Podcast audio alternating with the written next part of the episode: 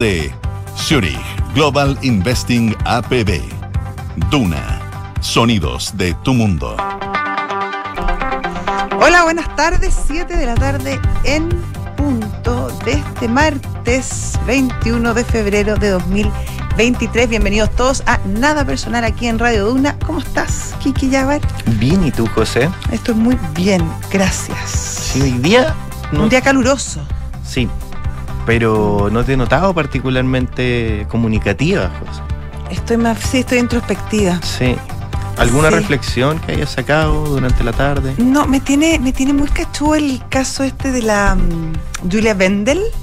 Esta niña joven ya, de 23 años, polaca, que dice ser posiblemente Madeleine McCann, Mm, que esta niña eh, británica que hace 16 años ya se fue eh, raptada eh, o desapareció en un all inclusive en Portugal y que nunca tuvo una resolución el caso. Y Yo creo, no sé, a mí por lo menos el, el caso de la Ma- Madeleine McCann me, me marcó muchísimo. Yo creo que a toda una generación, por, por lo duro, por lo que se jugaron los padres en la búsqueda, por lo que implicó toda la investigación, nunca se llegó a puerto. Se cree que, que fue un, un pederasta y abusador alemán que hoy está preso, pero tampoco hay pruebas, tampoco nunca hubo cuerpo, por lo tanto no es muy difícil eh, finalmente determinar qué pasó.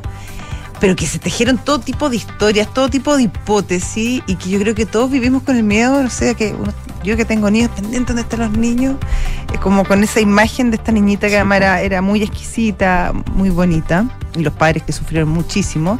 Y hoy aparece esta niña, eh, Julia eh, Bendel, que es polaca, y que eh, ella dice que cree que puede ser Madeleine McCann porque... mm, porque bueno, porque, porque te- ella es adoptada y tiene ciertos recuerdos de su infancia eh, que le hacen sospechar esto. Y mm, ella estaría dispuesta a hacerse una prueba de ADN. Y hoy los padres de, Madele- de Maddie McCann eh, aceptaron eh, hacerse esta prueba de ADN. Ya. Eh, no sabemos qué va a pasar. Eh, mucho, mucho, muchas de estas historias han caído justamente con estos test. Pero sí, eh, he pensado mucho en ese caso hoy día, porque imagínate que fuera. Eh, Podría ser un pseudo final feliz. o sea, claro, si, si de finales felices podemos sacar de esta historia, claro, que estuviera viva, el reencuentro. Pero. mm, Ahora, fácil probablemente no va a ser ese proceso de readaptación a esta familia. Eso en el caso, pero imagínate que no sea. Claro. Eh, también es la, re- la reapertura de, de heridas, de, de cicatrices, Mm. de recuerdos, Sí. eh, de traumas que uno cree que va superando con el tiempo. Imagina, no sé, la cantidad de horas invertidas en terapia de esta gente.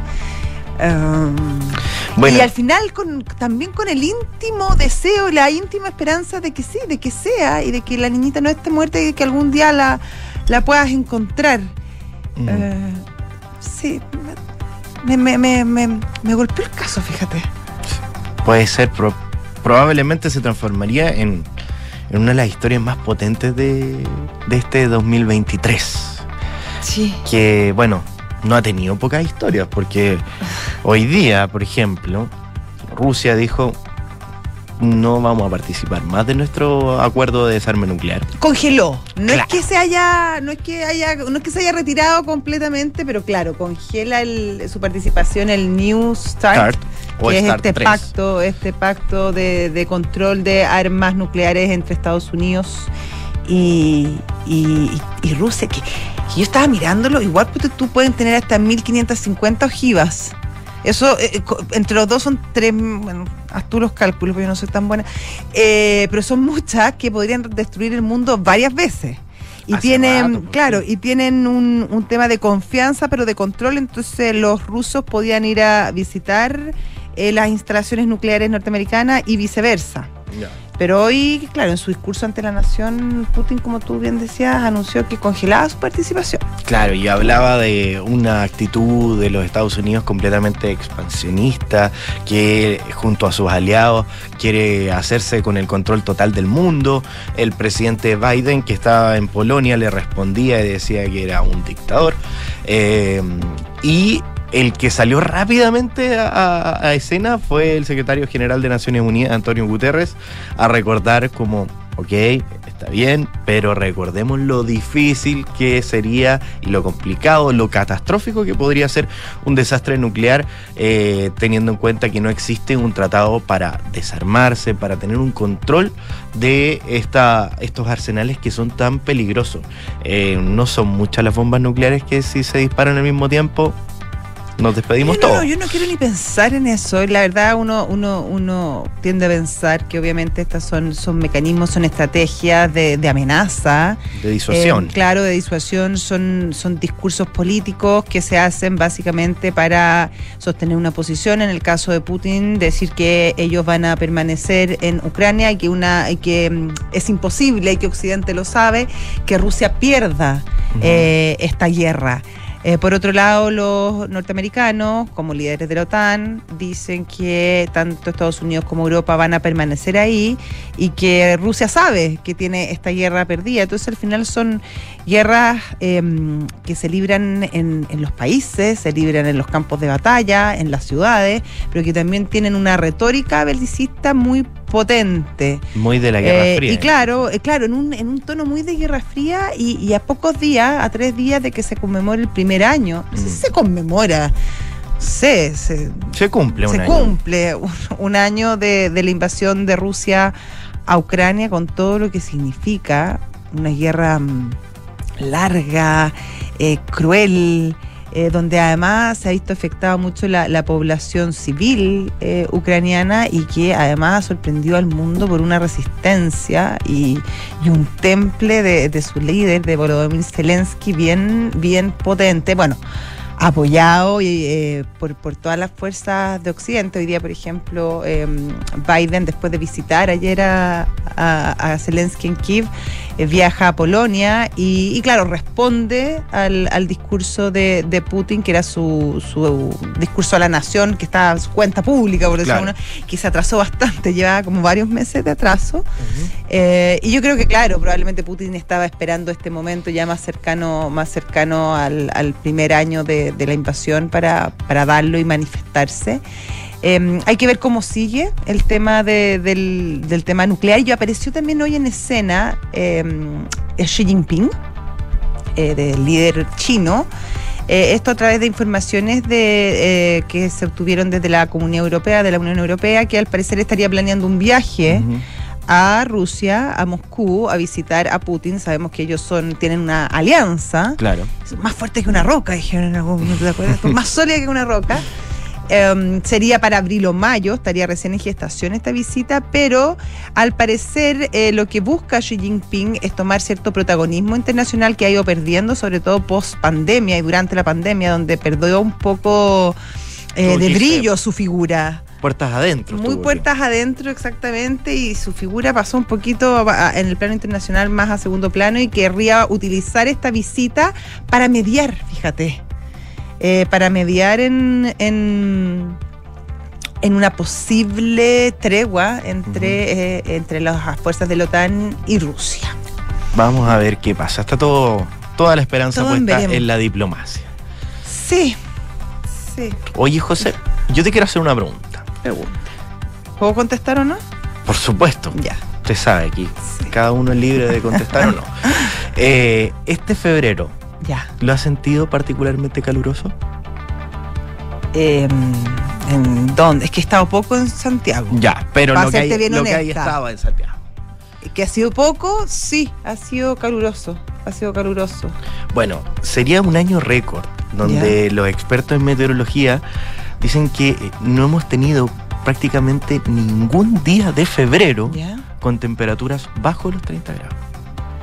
Wow, y eso es bien atípico, me Eso es muy atípico. O sea, por ejemplo, el año pasado ¿Ya? hubo 11 días de febrero que hubo menos de 30 grados.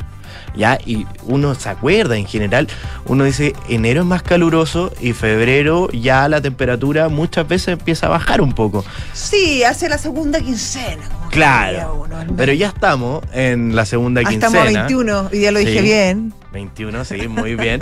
ya en un febrero profundo, eh, donde ya hay vuelta a clase y un sinfín de cosas que ya se están gestando, vuelta de nuestros grandes conductores. Mm. Eh, Claro. Y eh, hemos tenido ese, esa cifra que nos hace pensar y nos hace recordar una frase que hemos estado conversando mucho de que este va a ser el verano menos caluroso de los que vienen de aquí en adelante. Entonces es bien complicado la, esta cifra que estamos eh, experimentando en este febrero y dicen que en los valores promedio de los 30 años las máximas están siendo más altas y también las horas de calor están siendo mucho más largas y recurrentes en los veranos que nos están Sí, no, tocando. en claramente ha aumentado la temperatura. Ahora, yo me pregunto, esto es una pregunta bien básica, que probablemente un, alguien que sepa un poquito más que yo nomás me sabría responder, pero ¿cuánto puede influir en la temperatura. Eh, el hecho de los incendios? ¿Cuánto sube la temperatura eh, estos fuegos Probablemente eh, un- que son realmente como diabólicos, eh, es como el infierno, eh, en, en la temperatura. Me imagino que debe haber algún tipo de impacto, algún tipo, a, ciertas décimas que, mm, que aporten estos incendios, ¿o no? Claro, sí, ahí sería uno, un par de grados que se podría producir en los lugares, pero más que el fuego mismo es el humo, muchas veces que hace desagradable. que hace también como algún efecto, según lo que yo me acuerdo que alguna vez tuve esa misma consulta. Y la preguntaste, qué sí. bien, y se lo preguntaste a alguien que sabía. Claro. Ya, eso me parece Y- como el- la ruta lógica. Ahora, No la- la ojalá, ojalá sea la, la explicación. Por lo que yo me acuerdo más o menos, sí había un grado de incidencia eh, en los lugares donde se mide lo- los incendios forestales. Claro. Así que bueno, vamos a ver, eh, a prepararse. Una cosa lleva a la otra finalmente. De todas maneras, porque si no, también gracias a las altas temperaturas se producen estos puntos rojos que se producen por el viento Mm. y por también la falta de humedad, Claro. teniendo en cuenta de que el rocío de la mañana No no, dura alcanza. nada, pues no, no, no alcanza ni para arroz, no, no, No. no, nada. Así que, bueno, esperemos que los próximos días pueda bajar la temperatura, pero ya dicen que para el fin de semana igual nos podría sorprender Con otra- altas sí, otra Oye, siguen, siguen eh, varios focos. eh, Hoy se, se, se, se avisaron, se dieron cuenta en la cuenta que, que hace el gobierno todos los días de, de nuevos focos, 66. 66 eh, focos activos. Eh, claro, uno, claro, cu- cuando, cuando, como llevamos tanto tiempo, alguna manera se empieza a normalizar, sobre todo nosotros que estamos desde acá y, y que, claro, no, no, no tenemos la- las llamas encima, pero, pero en la zona cero, como se puede decir el Biobío, la Araucanía, Ñuble, la cuestión está complicada y por lo mismo hoy el gobierno, a través del ministro Mario Marcel, ministro de Hacienda, eh, confirmó esta solicitud que habían hecho la Asociación de Municipalidades. ¿Te acuerdas ayer que conversamos Sí. con Carolina Leitao, que preside esta, esta organización? Y efectivamente el gobierno eh, va a reembolsar los gastos que estos distintos municipios, que además son municipios bastante pobres, eh, están haciendo para el tema del control eh, de los fuegos, básicamente en temas logísticos, alimentación de los brigadistas, eh, combustible para la maquinaria, Albergue. agua, albergues, etcétera. Así que eso es una buena noticia que da cierto alivio también a estos municipios que además del drama que viven su- sus pobladores, tiene que enfrentar las carencias económicas que trae un, un suceso como este. Claro, y recordemos que las municipalidades son siempre la primera parte del Estado en llegar a los ciudadanos eh, en general. Tiene claro, tiene la, la sintonía más fina de lo que Claro. está pasando. Conocen a la persona, cómo se vio afectada a la, a la señora Juanita que perdió la casa, a don Tomás que se le murieron los animales, etcétera. No sé, ya tantas personas que tienen problemas de forraje o que se les quemaron su- sus graneros. Entonces, claro, ahí para ellos también es más fácil también coordinar la entrega de ayuda em, para esas personas que son víctimas de, de los incendios. Así es. 7 de la tarde, 14 minutos. Estás en Duna. Nada personal.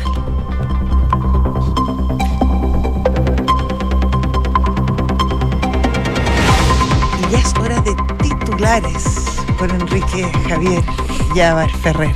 Vamos Que está la- elegantísimo hoy día. ¿En serio? Camisa blanca de lino. Sí, muy bien. Bueno, un pastrato alto- algo de tu altura. Ya, vamos con los titulares. El gobierno está a la espera de la toma de razón por parte de la Contraloría para poder iniciar el despliegue militar en la macrozona norte. Desde la moneda enviarán a la Contraloría este decreto supremo que le permite el despliegue de las Fuerzas Armadas en el norte del país en el marco de la Ley de Infraestructura Crítica. El Ejecutivo espera que esta semana se pueda tomar razón del documento para poder comenzar con las funciones. La tarde de hoy el Ministerio Público formalizó a los cuatro oficiales de la Fuerza Aérea de Chile que se encuentran imputados por el trágico accidente del avión Hércules C-130 que se produjo en diciembre del año 2019. La diligencia terminó de manera concreta con los imputados identificados como Julio Ojeda, Marcelo Mella, Alan Nacenjo y Eduardo Mosqueira, que deberán cumplir con arraigo nacional y firma mensual. Y en tanto, la defensa de los tres oficiales de la FACH, Carola Fernández, solicitó al tribunal un plazo de 100 días para la investigación de los hechos por parte de la Fiscalía, generando molestias en el Ministerio Público que buscaba tener un plazo de ocho meses de investigación. Ya se los adelantaba el secretario general de Naciones Unidas, Antonio Guterres, insistió hoy que deben hacer todo lo posible por una inmediata vuelta al diálogo nuclear en reacción al anuncio de Rusia de congelar su participación en el Tratado sobre Armamento Estratégico Ofensivo, conocido como START 3 o Nuevo START.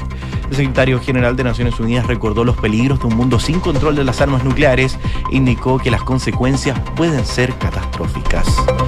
Y a las 22 horas la selección chilena se juega el cupo al Mundial de Fútbol Femenino Nueva Zelanda y Australia ante la selección de Haití. Se espera que las históricas como Tiane Edler, Camila Sáez, Francisca Lara, Carla Guerrero, Karen Araya, María José Rojas y Daniela Zamora sean titulares de este trascendental encuentro. Oye, ¿viste? Vi, alcanza a ver un poquito nomás el partido entre mm, el Liverpool y el Real Madrid. Impresionante. ¿verdad? Impresionante, dio vuelta el partido, el Real Madrid terminó ganando creo que 5-2. 5-2, Ricky. 5-2 con unos golazos de Benzema y Vinicius jugando como los dioses. La verdad, la verdad que de alto impacto el partido. Muy, muy bueno. Así es la Champions. Así es. 7 de la tarde, 16 minutos, estás en Duna. Nada personal. Son los infiltrados en nada personal. La última vez que nos vimos con Gloria Faúndez y con la José, comentaba que yo me veía muy mal al lado de la José y ahora creo que me veo peor. No, sé si estás de está hermosísimo. Yo, yo dije eso. No, No, no, dijo eso. Dijo no, que estaba, que te veías blanco, que Sí, bueno, eso era una, era, una, era una realidad. Pero no dijo que te veías mal. Bueno, muy Dato, poco dato mata relato, dicen, ¿no? bueno. Dato. Exactamente. ¿Cómo estás, Gloria Faúndez? Muy bien, ¿Sí? gracias. ¿Cómo están ustedes? Muy bien. Qué bueno. En donde hay cierta complicación en los relatos, como estábamos hablando, al parecer es la moneda respecto a la eh, incidencia, no incidencia, intencionalidad, no intencionalidad en la tragedia de los incendios que se está viviendo en el sur de nuestro país. Claro, Se porque transformó en un, en un hecho político.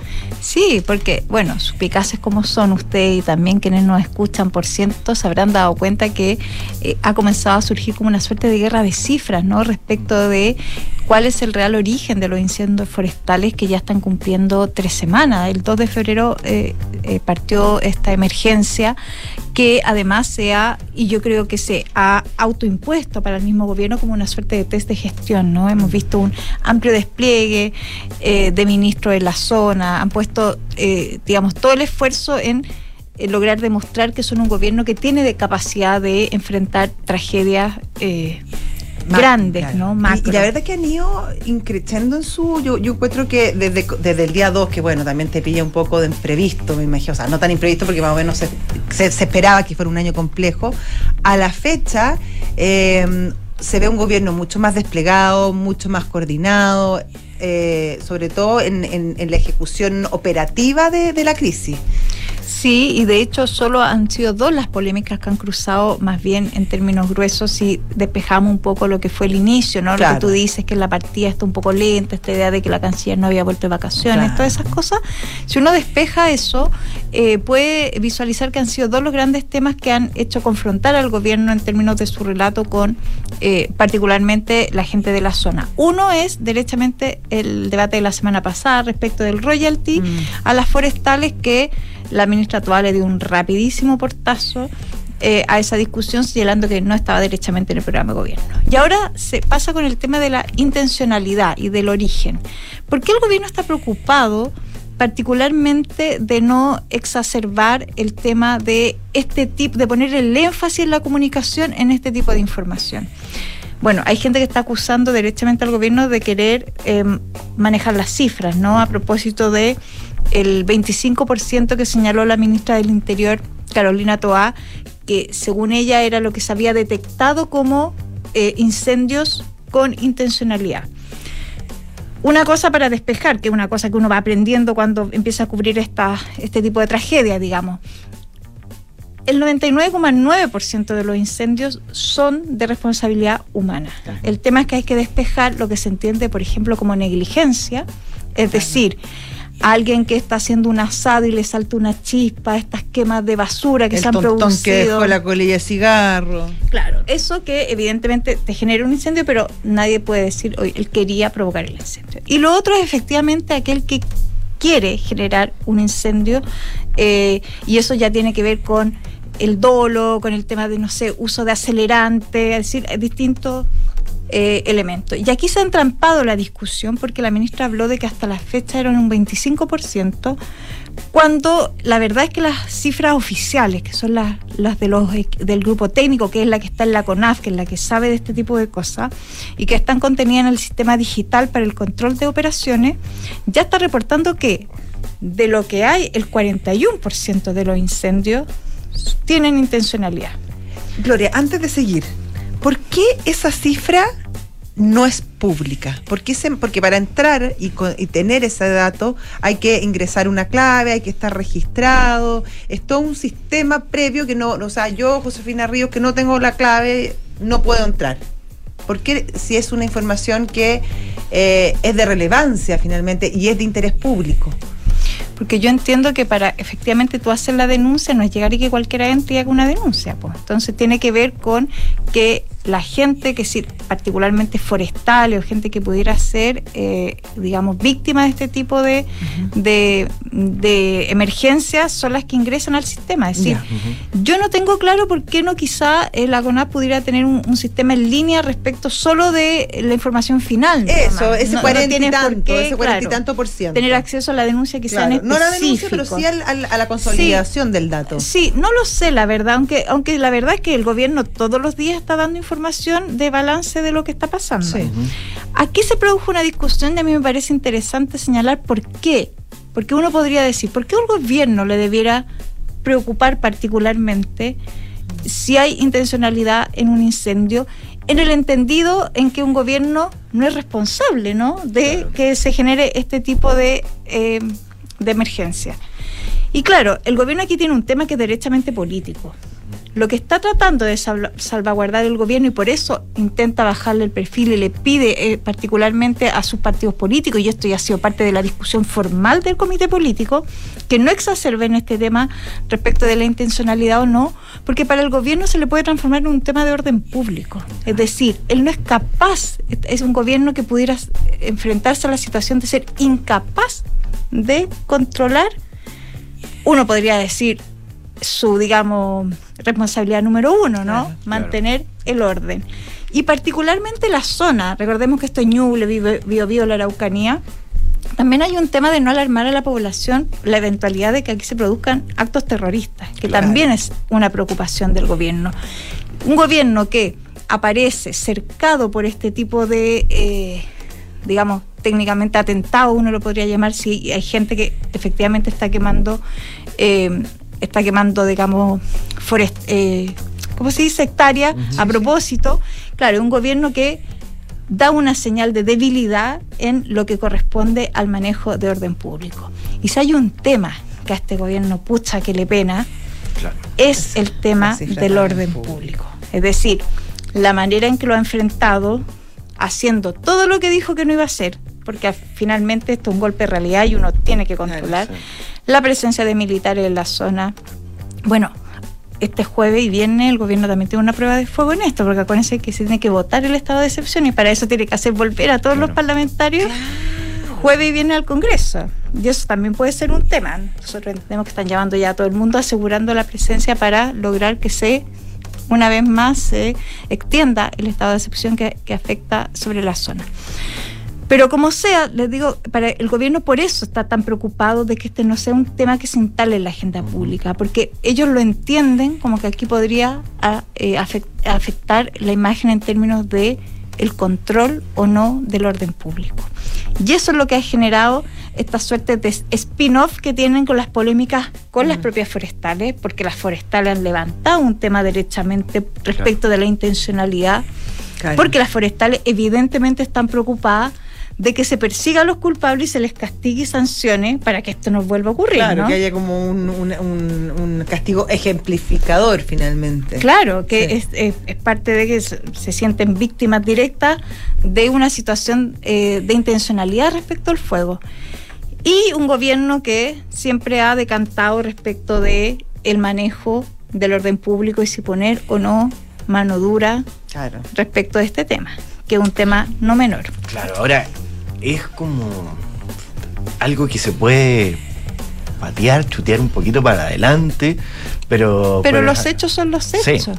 Y sobre todo quizá el énfasis que han hecho, por ejemplo, de, de, la Corma, de otros grupos, gremios empresariales, es porque ellos también tienen, por ejemplo, del combate de los incendios. Hoy día hay 41 aeronaves que, que disponen privados y que muchas de ellas pues, tenían eh, incluso videos y cosas así de los distintos focos. Entonces, evidencia hay.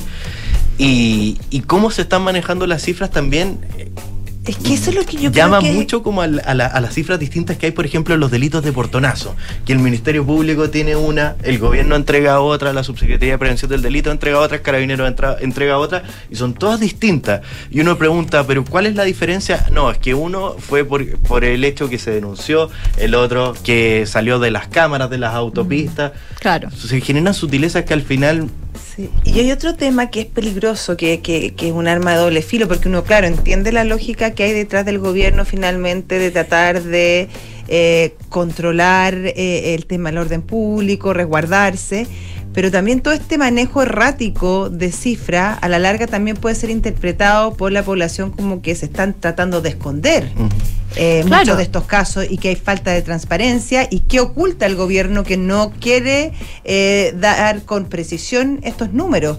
Entonces, claro, es un arma de doble filo finalmente la que está manejando el gobierno claro. al respecto. Vale decir en todo caso que el gobierno señaló derechamente, eh, explicó de dónde sacó la cifra del 25%, señalando que ellos llegan a esa conclusión en base a porque ellos dicen, en el sistema están todas las investigaciones, es decir, todas las denuncias o las investigaciones. Algunas de esas ya iniciaron investigación formal y otras no. Es decir, cuando tú hablas de la cifra más macro, te dicen, no, la persona que lo denuncia establece motivo de intencionalidad. El gobierno dice, no, nosotros lo que hicimos fue depurar, ver las que habían avanzado formalmente como investigación y que apuntaban al tema de la intencionalidad. Yo creo que efectivamente, en, términos de cifra, y recuerden ustedes también la polémica que se generó a propósito de los muertos por el COVID, ¿se acuerdan en algún minuto que ni más ni menos le costó la salida al ministro de Salud de la época, porque siempre el, tema de la manipulación de cifras en, en, función de ciertos discursos políticos, eso es lo que yo creo que es lo que genera eh, debilidad a los gobiernos y que los ponen frente a situaciones eh, eh, de este tipo, ¿no? Porque uno podría pensar, eh, claro, el gobierno tiene cierto interés en no generar una alarma pública respecto de esto, porque esto le va a generar algún tipo de descrédito respecto a su propia gestión. Y uno podría decir, claro, un gobierno tiene, no sé, pues puede tiene derecho, podría tener derecho a relevar las partes de la gestión que ellos consideren que son más relevantes y bajar el perfil, que eso es lo que se le está pidiendo a los partidos derechamente. Bajemos el perfil sobre esta discusión para que el foco no esté ahí y esté donde ellos quieren que esté. Probablemente la gestión, en la reconstrucción, en lo que se estos fondos que está entregando el gobierno para la, reconstrucción. Todo eso es decir, igual el gobierno no ha hecho nada que no haga cualquier gobierno, digamos. No, no, no, no, claro. El Pero es que, el manejo de cifras es tan delicado, como bien lo decías tú en el tema de la pandemia, que al final los, los números están, dan para todo y es según finalmente cómo los interpretes eh, la, intención que tú le das a esos números. Entonces, claro, cuando tú eliges una estrategia, eh, corres el riesgo de que efectivamente sea exitosa, pero que por otro lado te pueda jugar en contra. Y yo creo que ahí eh, esa, esa frontera eh, el gobierno camina en una línea bien, bien delga- delicada. Claro, porque los datos finalmente son los datos. Claro. Exacto. Y, y va- y en algún minuto va a tener que haber un balance decantado y como les digo, ya CONAF estableció, de acuerdo a los reportes que ellos tienen, Sí. que ya hay un 41% al menos de vestigio avanzado de intencionalidad. Que es el doble de lo que dijo la Casi el doble, ella dijo Sí. 25. Por Sí, ciento. Casi el doble. Así es. Muchas gracias, querida De Gloria. nada. Que te Que vaya muy bien. bien. Nos, Nos vemos. vemos. pronto, Así espero. es. Ya, pues, que estén bien, hasta chao. luego. Siete de la tarde, 30 minutos. Estás en Duna. Nada personal.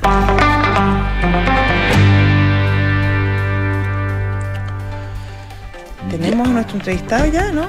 Todavía no parece. No todavía. Bueno, oye, em, podemos hablar de, De- hoy de. eh, habló el ministro Marcel, eh, dio, como, te, como conversamos al principio, informó que se iban a. A, mm, a reembolsar los gastos que están haciendo los municipios por, lo- por los distintos gastos que ha, ha producido el incendio, pero también eh, retomó un tema que fue noticia ayer, que fue este informe de Bloomberg eh, respecto Sí. a que Chile se había transformado nuevamente en el lugar más atractivo para invertir de la región. El artículo de Bloomberg, eso sí, le quitaba cierto mérito a lo que pudo haber hecho nuestro país al respecto y ponía el acento a que el barrio ha seguido empeorando. Y ponía Claro. el ejemplo de México, donde se han ido recortando los fondos para el, el CERVEL mexicano. En Perú. En- eh, la, la situación en Perú, la situación en Brasil, bueno, para qué decir Argentina que está a puertas de una próxima crisis. Y, mm, y bueno, eh, el ministro Marcel dijo que había que darle cierto crédito a Chile, que se estaban haciendo eh, cosas al respecto. Quería preguntarle a nuestro entrevistado, que ya está al aire, se trata del senador eh, Ricardo Lagos Weber, ¿qué opina respecto a, lo- a, la- a este artículo de Bloom- Bloomberg? No sé si tuvo la oportunidad de leerlo. Y también empalmarlo con alguna de las situaciones que se han producido, eh, sobre todo en las últimas semanas, por ejemplo, esta idea del royalty al- a, la, a la- a la industria forestal o incluso ciertas polémicas que hubo entre el gobierno y ciertas concesionarias por el tema de la seguridad o los moles, que también dicen que de alguna manera han ido minando ciertas confianzas entre el mundo empresarial eh, eh, y la inversión y el gobierno. ¿Qué Hola, tal? ¿qué tal? ¿Cómo, ¿Cómo está usted? ¿Qué tal, senador? Bien, pues aquí ya terminamos el modo vacaciones, como se dice. Sí, pues estamos acá, modón, Está, ¿ah? está bien, Sí. no me quejo para nada. Está bien, Ah, está bien. contrario, tantos temas delicados que pasan en Chile que sí que yo no, no me quejo para nada. No, mira, eh, a ver, de Bloomberg no deja de ser igual una buena noticia porque eh, es cierto que hay un elemento de que hay tal vez otra economía dentro de la región que han tenido un desempeño bastante más malo de lo esperado, tal vez, y eso hace que nuestra posición relativa no sea tan tan compleja, ah, o menos mala de lo que Claro. algunos podían pensar. Claro. Pero también hay cierto mérito de las cosas que se hacen en Chile, ah, con todo cariño. ¿Usted cuál destacaría, por ejemplo? Eh, bueno, por ejemplo, el presupuesto de la nación, Claro. ah, que dentro de todo lo que tenemos de crisis y situaciones, eh, hay un compromiso con la responsabilidad fiscal. Claro. Y eso, Ujú. lo, y lo digo, esto es un tema muy aburrido y seguramente se cae el rating. No, pero los países pero que han tenido un, un mal desempeño en la región, entre otras cosas porque han tenido un problema fiscal serio. Claro. ¿ya? Entonces, yo trato de valorar aquellas cosas que hacemos bien, que pueden no tener mucho titular. Es por poner un ejemplo. claro. Eh, creo que nosotros como país, y no solamente en esta administración, estoy pensando en los últimos cuatro o tres años, eh, la, la capacidad que tuvo el Estado de Chile, el Estado de Chile, de llegar en ayuda durante la pandemia a, a- a sus ciudadanos, o sea, eso, pocos países tienen esa capacidad de haber puesto esos recursos. Y no estoy hablando de los retiros, ¿ah? que eso es otra cosa. Claro. Entonces, quiero decir que tuvimos capacidad como, como país, como Estado, de, de, de- de- de- de tener una caja fiscal que nos permitiera hacer frente a una crisis de mejor manera que otros países. Creo que el tema de las vacunas funcionó. O sea, tenemos cosas por las cuales destacarnos, sin prejuicio que han habido problemas serios y graves y situaciones muy delicadas. Claro, y probablemente el proceso constituyente que también, eh, el pasado, digamos, que también trajo cierta in- eh, incertidumbre eh, en muchos inversionistas, tanto locales como extranjeros. Eh, absolutamente, y eso, comillas, quedó despejado, diría yo, a partir del resultado categórico de la elección. ¿Estamos de acuerdo? Sí, Claro. Eso fue así. Y ahora hay un nuevo proceso constituyente, pero que yo creo que reúne otras características, ¿ah? eh, por, expresar la forma en que se gestó eh, el, el- el acuerdo para iniciar este segundo proceso constituyente, creo que no tuvo, el, o sea, no, no, es que sea muy inteligente, pero no tuvo ni, ni de cerca el dramatismo ni, la, ni la delicada situación institucional que vivimos ¿ah? el 2019. Entonces, creo que es un proceso que está más encauzado, ¿ya? Y creo que la experiencia del fracaso del proceso anterior, creo que va a servir de lección, incluso para aquellos más radicalizados, recalcitrantes, que tendrán que aceptarlo nomás, porque así es la ley de la vida nomás. Otro elemento que se despejó fue el TPP-11, tema que nos convoca hoy. Eh, hoy comienza a regir el TPP-11 para nuestro país y Chile ya participó en su eh, primera actividad. ¿Cuál es su, su, su mirada respecto a este proceso que, bueno, que en algún momento costó tanto que saliera? Eh, no, yo quiero primero valorar que esto exista ¿ah? y en esta administración. Yo le quiero recordar de que el TPP se aprobó en la Cámara de Diputados el año 2019 pues. ¿ah? y en el Senado llegó hasta la Comisión de Hacienda. Yo lo voté a favor en la Comisión de Relaciones Exteriores y después en la Comisión de Hacienda y ahí nos, nos, nos tuvieron las condiciones políticas, esa es la verdad para poder ponerlo en votación. Tal vez se hubiera aprobado por un voto de diferencia o tal vez se hubiera rechazado. Y mirado en retrospectiva, que es más fácil porque después de la batalla somos todos generales, pero creo que mirado en retrospectiva, el atraso de tres años de este tratado, habiendo sido aprobado en esta administración del presidente Boric, creo que le da más legitimidad a este tratado, desde el punto de vista político. Más allá que hay sectores que no lo quieren y que encuentran que es negativo para Chile. Pero el presidente Boric tenía la facultad de haberlo retirado del Senado en septiembre, cuando se aprobó ahora, el año pasado, el presidente Boric tenía la facultad de decirle, amigo, mándenme el tratado para la oficina, por favor. Y ahí queda el tratado, no se aprobaba, punto. Y él no tomó esa decisión, al contrario. No, no, no, quiero decir que esté feliz, porque él se ponía el tratado en su oportunidad, sí, contra él. ¿Ah? Sí, votó, en contra, Y, votó en contra y, y, ahí que habían algunos tenían legítimas dudas sobre algunos alcances, creo que esas cosas se han ido despejando, y ciertamente hay un sector que no le gustan los acuerdos de libre comercio, no le gusta la integración, tiene severas dudas sobre la globalización. También tengo cosas que no me gustan de la globalización, pero le sumo y resta, este acuerdo es un beneficio para Chile. ¿ya? Es un beneficio solamente el tema desde el punto de vista comercial, que nos abre espacio comercial, rebaja en línea arancelaria, más de 1.200, 1.500 productos que podrían beneficiarse. Todo eso es cierto, pero además nos permite a nosotros como país ser parte de un acuerdo que reúne economías tan importantes como Australia, Japón, Nueva Zelanda, Vietnam, Malasia, Canadá, México, Perú, de distinto corte político, desarrollada en desarrollo, etcétera, y, nosotros fijamos la regla y a diferencia de otros acuerdos que uno llega, toca la puerta y se ve, ¿puedo entrar? Claro, pero ¿qué me va a dar a cambio? Eso va a pasar ahora con el TPP. Chile quiere entrar, va a tener que negociar con nosotros. Estados Unidos tal vez quiera se arrepienta de haberse retirado con Trump, va a tener que entonces, va a tener que, si ustedes quieren para ponerlo en simple, va a tener que sentarse a conversar con nosotros y eso nos ayuda a fijar reglas. Y eso además es una buena señal para los inversionistas afuera de que Chile retoma su agenda internacional. La retomamos en Escazú, la retomamos en migraciones, la, retomamos en derechos humanos, la condena en lo de Nicaragua es categórica por parte del gobierno y es consistente entonces con lo que ha venido haciendo la política exterior en materia de integración internacional. Así que yo creo que esto es un éxito desde ese punto de vista. Y hay algunos que seguramente no lo verán así, Ojalá que nadie se sienta derrotado, porque algunos pensaban que esto no iba a ocurrir en esta administración. Y ocurrió. Las vueltas de la vida. Y a pensar que en un gobierno liderado por el presidente Boris iba a tener este PP. Oiga, senador, eh, hoy día cuando eh, hacen la promulgación oficial de, o le traen vigencia de, este tratado, eh, el gobierno igual refuerza el trabajo de las side letters. Y ya hay una que está firmada, que firma nuestro país con Nueva Zelanda, pero que no pasó por el Congreso, que lo afirmó el subsecretario José Miguel Ahumada eso era un compromiso, pero la pregunta eh, de que estas cartas iban a pasar por el Congreso, pero er, ¿tenían una necesidad legal de pasar por ahí o solamente el gobierno quería transparentar el proceso a través del Congreso? No tengo claro, para ser franco, una respuesta categórica a esa materia. Ya. Eh, y, eh, lo digo sinceramente, no, no, no, queda claro si esa side letter debería no. Yo me imagino que una cosa es que se firme la side letter y otra cosa es que si entra, entra a regir inmediatamente o requiere eh, cosa una aprobación eh, en el Senado. Claro. No, no, sé, no sé realmente si eso es así. Tal, vez, yo no sé, el, además no conozco el contenido de esa letter, tal vez el contenido de esa letter dice que Chile y Nueva Zelanda renuncian a aplicarse una parte del, del, TPP porque van a seguir aplicando tal vez un acuerdo bilateral. No no no no, no conozco el contenido. Y ese es un tema, si usted quiere, no sé si la palabra es crítica, porque como estamos saliendo todavía, no quiero parecer como amargo, pero creo que ha sido bastante con bastante opacidad el tema de las seis letters. No sé cuántas han conocido ustedes. Es, ¿Ah? es que ¿Cuánto ese era- claro, de hecho esa es ¿Ah? una, una eso- pregunta eso es un tema importante. que yo, sí, yo- es un tema que yo, ahí yo tengo un, un, un elemento de crítica, porque si hay algo que le hizo mal al TPP en su origen, fue que fue demasiado reservada en las negociaciones. Estoy hablando de la administración eh, del presidente Piñera, parte de la administración del presidente Bachelet anterior, en que el proceso fue súper hermético, y fue tan hermético que las pocas cosas que se filtraban eran las que se filtraban a partir del interés básicamente de Estados Unidos, lo digo así.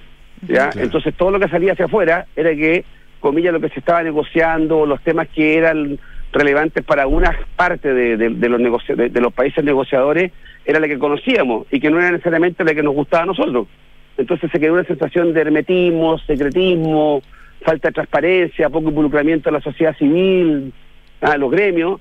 Y ahora ocurre que con las side letters, yo no sé, pero yo no las conozco, yo he preguntado, mandé oficio es- al secretario Humada, mandé oficio al secretario Humada y te lo responde. Eso le quiero decir, pidiéndole conocer el contenido de qué se trata, en qué están, de qué... Porque cuando ¿De usted qué hace una estamos hablando cuando se habla? Claro, se habla- sí. Porque se- se- es un término que se ha mas- no- manoseado muchísimo, se ha hablado mucho de las side letters, pero Sí. como bien dice usted, es poco lo que conocemos y a qué apuntan estas side letters. En este caso en particular, el documento tiene el- eh, como modelo un side letter firmado en 2018 entre Nueva Zelanda y Perú, son casi, casi idénticas según eh, dice ex ante, y básicamente lo que acuerdan en lo sustancial son que los dos países acuerdan que ningún inversionista neozelandés ni chileno podrá demandar al Estado de la contraparte en virtud del capítulo 9, sección B. No se indica nada que lo reemplace, es decir, no pueden no pueden demandar a los estados. Perfecto. Pero eso no deja, pero eso eso y les quiero hacer una pregunta, eh, senador, sí. porque eso claro eh, de alguna manera protege al Estado de Chile, pero desprotege a las empresas chilenas que invierten en esos países que firman también las side letters, ¿o no? Eh, pues claro, usted lo podría poner de esa forma, de que de la misma forma que se afectan las empresas neozelandesas que quieran demandar al Estado chileno, las empresas chilenas que eventualmente invierten en Nueva Zelanda van a correr la misma suerte. Y, y ¿sabe qué? Eh, yo creo que, mira lo que voy a decir, puede ser legítimo plantearse un mecanismo de solución de controversia distinto al que tenemos hoy día entre inversionistas privados y el Estado. De hecho, hay un debate en esto a nivel global. Esto, esto, esto no es de ahora, esto lleva unos 5, 8, 10 años. Hay un debate desde la academia, desde algunos países. La Unión Europea es una de las que más fuerte ha empujado modificar el sistema actual en- en- y que sea más centrado en cortes permanentes y no solamente arbitrales, ad hoc, ya eh, con jueces permanentes, con un que- otro proceso distinto. Y yo creo que eso es un debate sano que hay que tenerlo a la vista de la experiencia que en algunos países no ha sido muy positiva. Pero dicho eso, lo que no me parecía a mí, y lo vinculo con la Sailete de Chile, es que en algún minuto el gobierno, o la subsecretaría de Relaciones Exteriores, para ser más preciso, casi como que planteó de que la entrada en vigencia del TPP, del TPP para Chile dependía de que hubieran side letters. ¿Me explico? Estos acuerdos bilaterales. Sí. Y esa política cambió, fracasó, se dejó de lado, se olvidaron o derechamente la modificaron. ¿Y qué quedó? Mire, lo vamos a firmar igual el TPP y los países que quieren la, la side letter la hacemos. Y me parece sano. Esa es la política que hay que hacer. La, la Unión Europea ha firmado acuerdos nuevos de libre comercio, lo ha modernizado como el de Chile, y avanza en mecanismos como este. Pero sabe la, el, el- el- no sé si el truco, pero el garlito que tiene es que para que ese proceso nuevo de solución de controversia que reemplaza el presidente de Estado entre en vigor, tienen que aprobarlo todos y cada uno de los de los Estados miembros de la Unión Europea. Es Son que, como es que 28 claro, países. porque Y mientras tanto eso no ocurra, la Unión Europea no deja congelado la modernización comercial o en propiedad intelectual o en servicios. ¿Me explico? Sí. No- no- no. y eso fue lo que Chile tuvo que renunciar. Claro. Si usted quiere, esa fue la gran renuncia. Yo no tengo problema en, me- en mejorar el sistema de solución de controversia, pero no puedo quedar rehén de que mientras no tenga eso resuelto, con todos los miembros del TPP, yo no, me- yo no, no puedo participar de los beneficios del TPP. Claro, Y pero, y pero no senador, eh, siguiendo ese mismo hilo, Ujú. eh, en el fondo estos, estos, estos tratados de libre comercio que son amplios, que son bilaterales, básicamente lo que buscan es, es fomentar el comercio, bil, o sea, más allá de lo bilateral, sino multilateral, y obviamente sí. que eso promueva finalmente la globalización y el, el comercio de productos, etcétera, y un montón de otras cosas que también, eh, temas laborales, hay un montón de otras cosas también que, que incluyen estos tratados. Pero si Chile eh, por ejemplo, decide que las empresas neozelandesas, firma junto a, Nueva Zelanda, que las empresas neozelandesas no van a poder demandar al Estado chileno en eh, cortes internacionales y solo en cortes chilenas, eh, por ejemplo, para una empresa minera neozelandesa, el, es más es más eh, rentable o más atractivo, por ejemplo, invertir en una minera peruana, si es que no tuviera side letter, o en una minera eh, mexicana, eh, que en una chilena. Entonces también, finalmente, también se transforman en cortapiso o cortafuegos para la inversión y para promover justamente lo que buscan estos tratados, ¿no cree usted?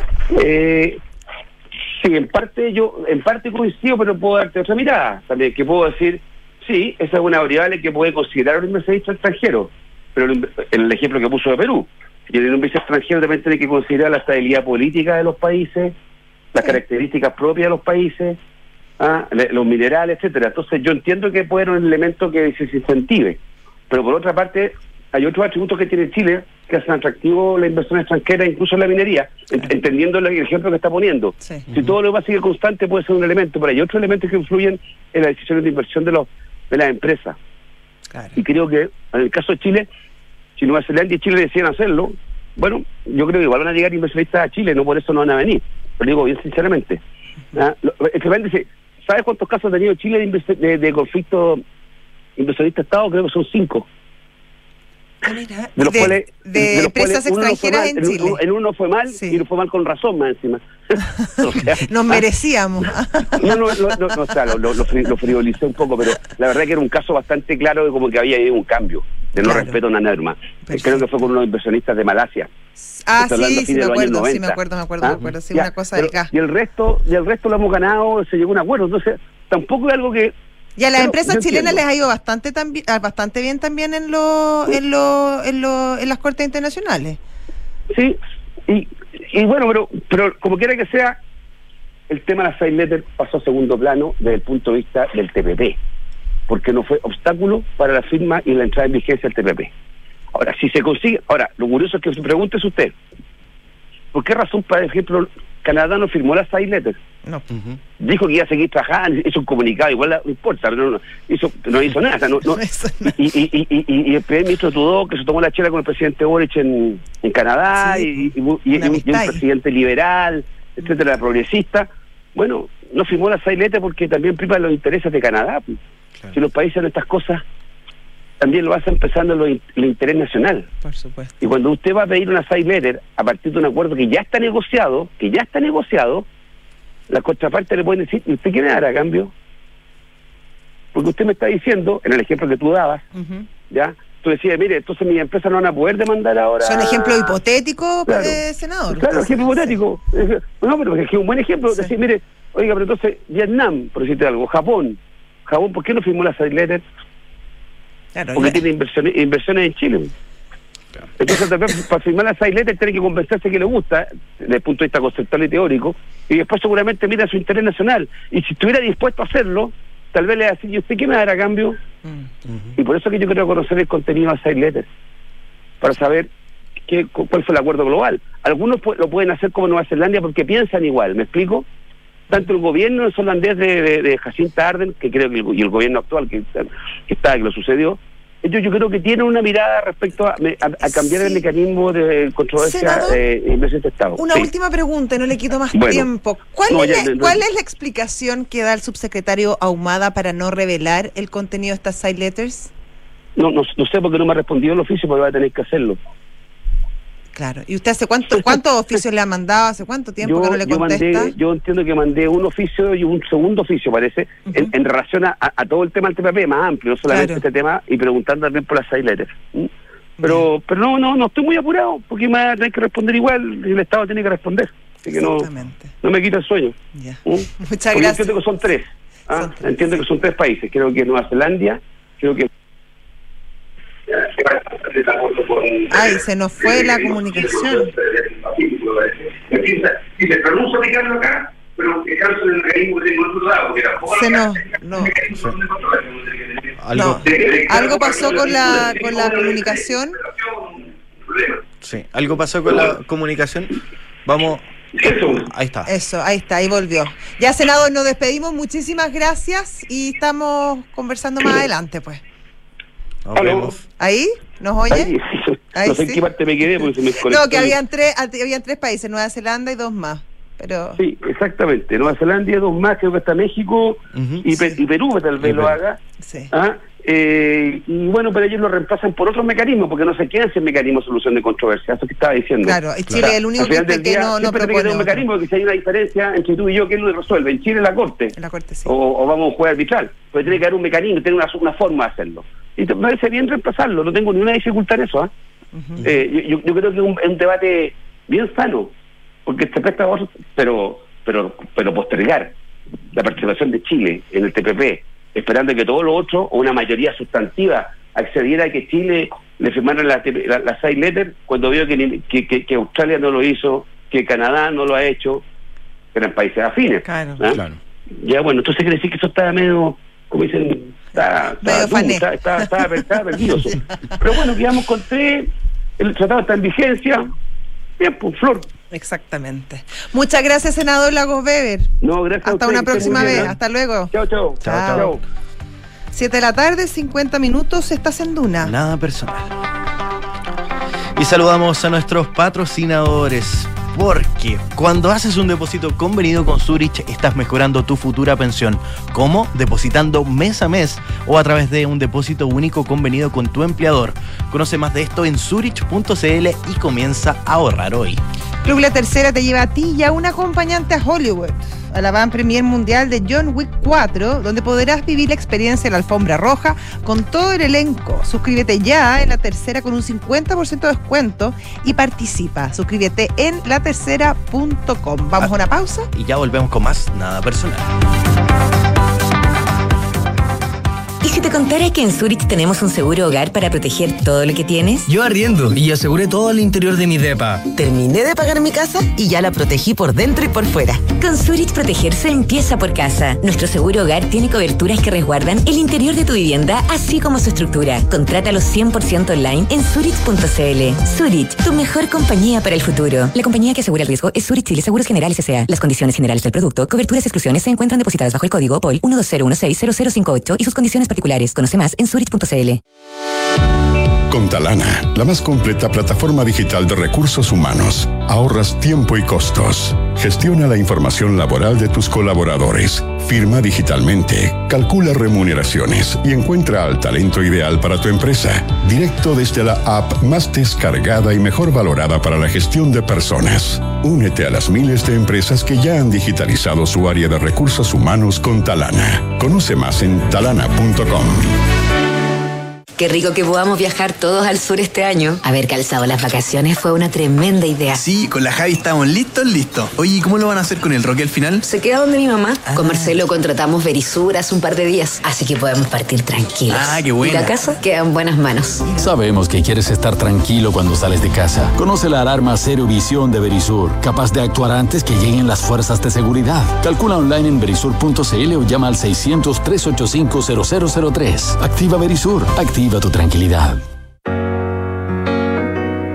En Sonda, trabajamos para que disfrutes tu vida, impulsando la innovación y el desarrollo de soluciones que acompañen la transformación digital de las organizaciones de hoy. Cuenta tú también con el respaldo, agilidad y eficiencia del líder en transformación digital de la región. Conócenos en sonda.com. Porque en Sonda trabajamos para que disfrutes tu vida. Sonda. Make it easy. Oh, tengo que hacer la mantención del auto.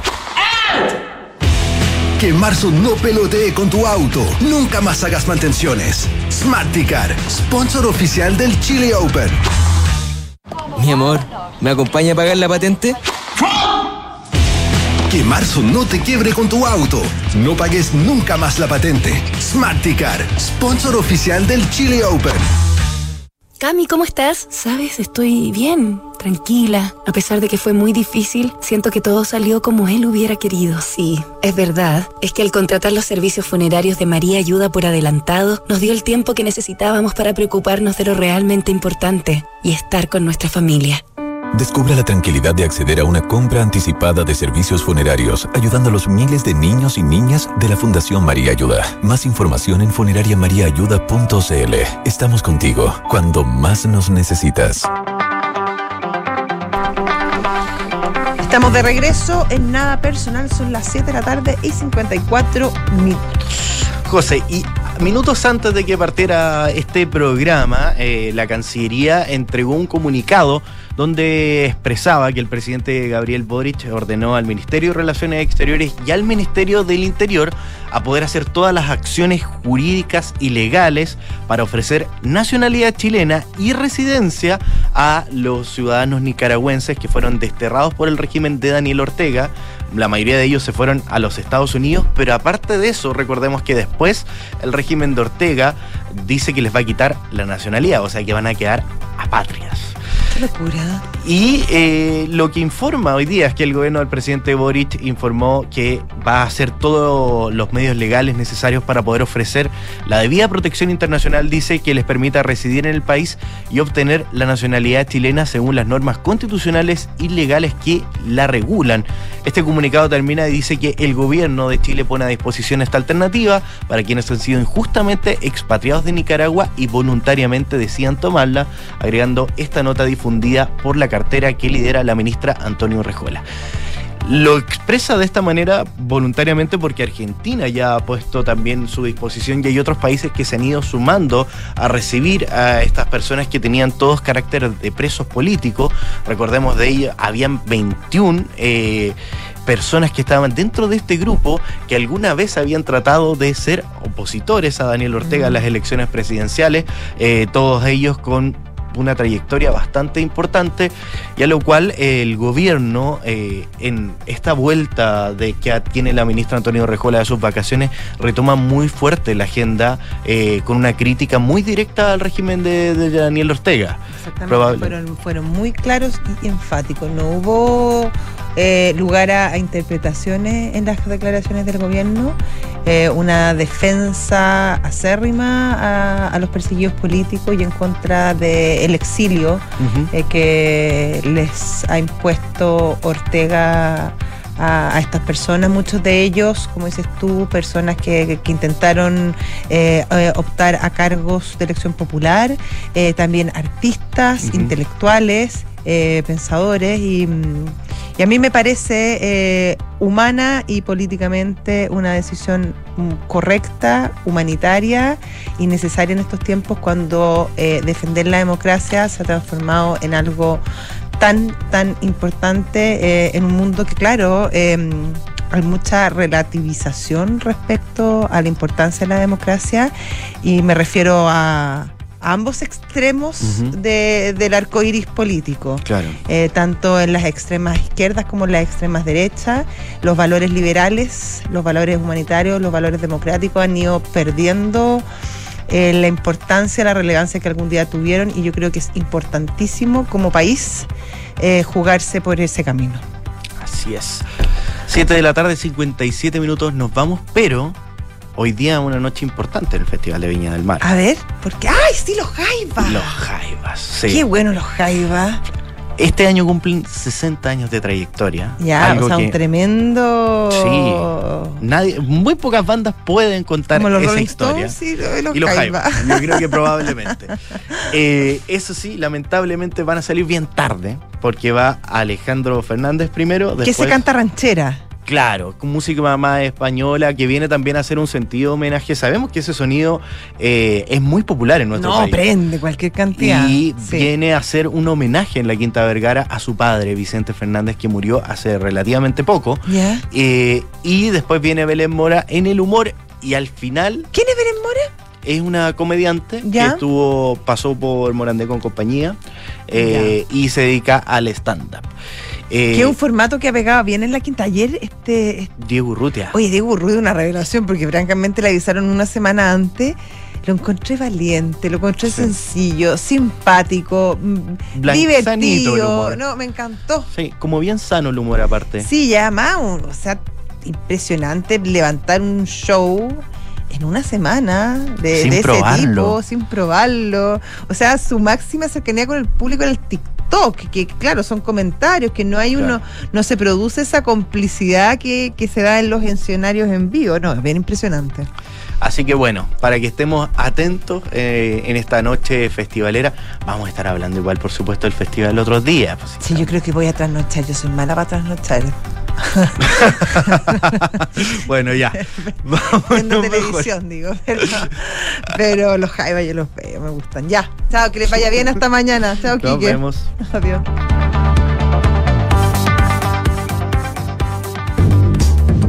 Visionarios. Mujeres y hombres con ideas que transforman el mundo, negocios que parecían imposibles y empresas que marcaron hitos. La calidad es el mejor tipo de publicidad que existe. Milton Hershey, el dulce empresario. Milton Hershey.